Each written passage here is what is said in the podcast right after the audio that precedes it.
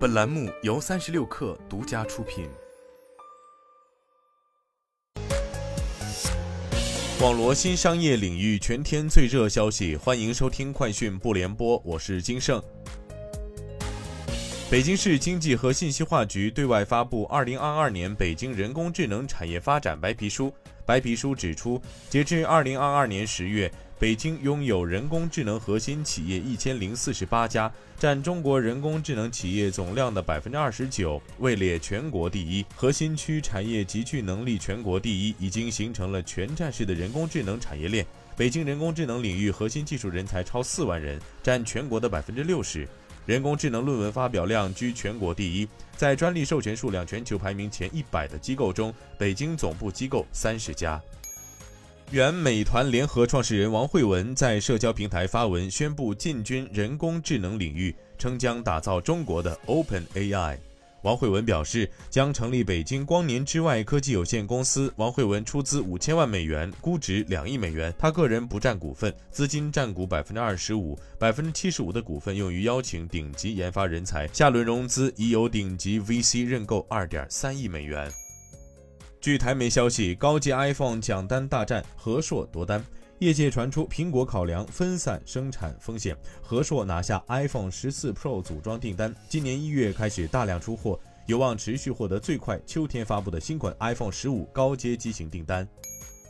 截至发稿，新东方在线跌幅扩大至百分之二十。此前执行董事兼 CFO 尹强减持一百万股公司股份，涉资六千一百五十九万港元。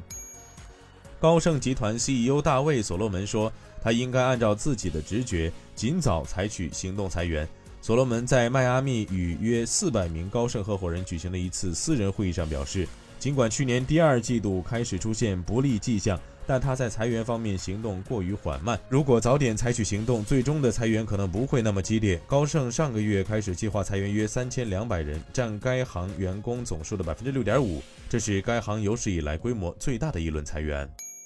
雷诺汽车和日产汽车公布了自上周宣布重组汽车制造联盟以来的首个合作项目。两家公司在一份联合声明中表示，他们将在印度投资六亿美元，以扩大汽车阵容、增加就业机会，并为印度金奈的一家制造厂脱碳。两家公司将在这个南亚国家生产六款新车，其中包括两款电动汽车，面向国内和国际客户。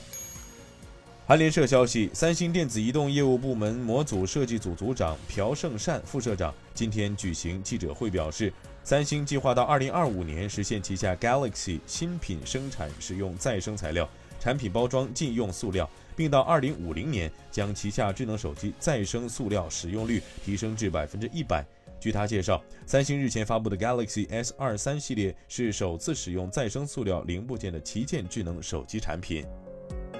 以上就是今天的全部内容，咱们明天见。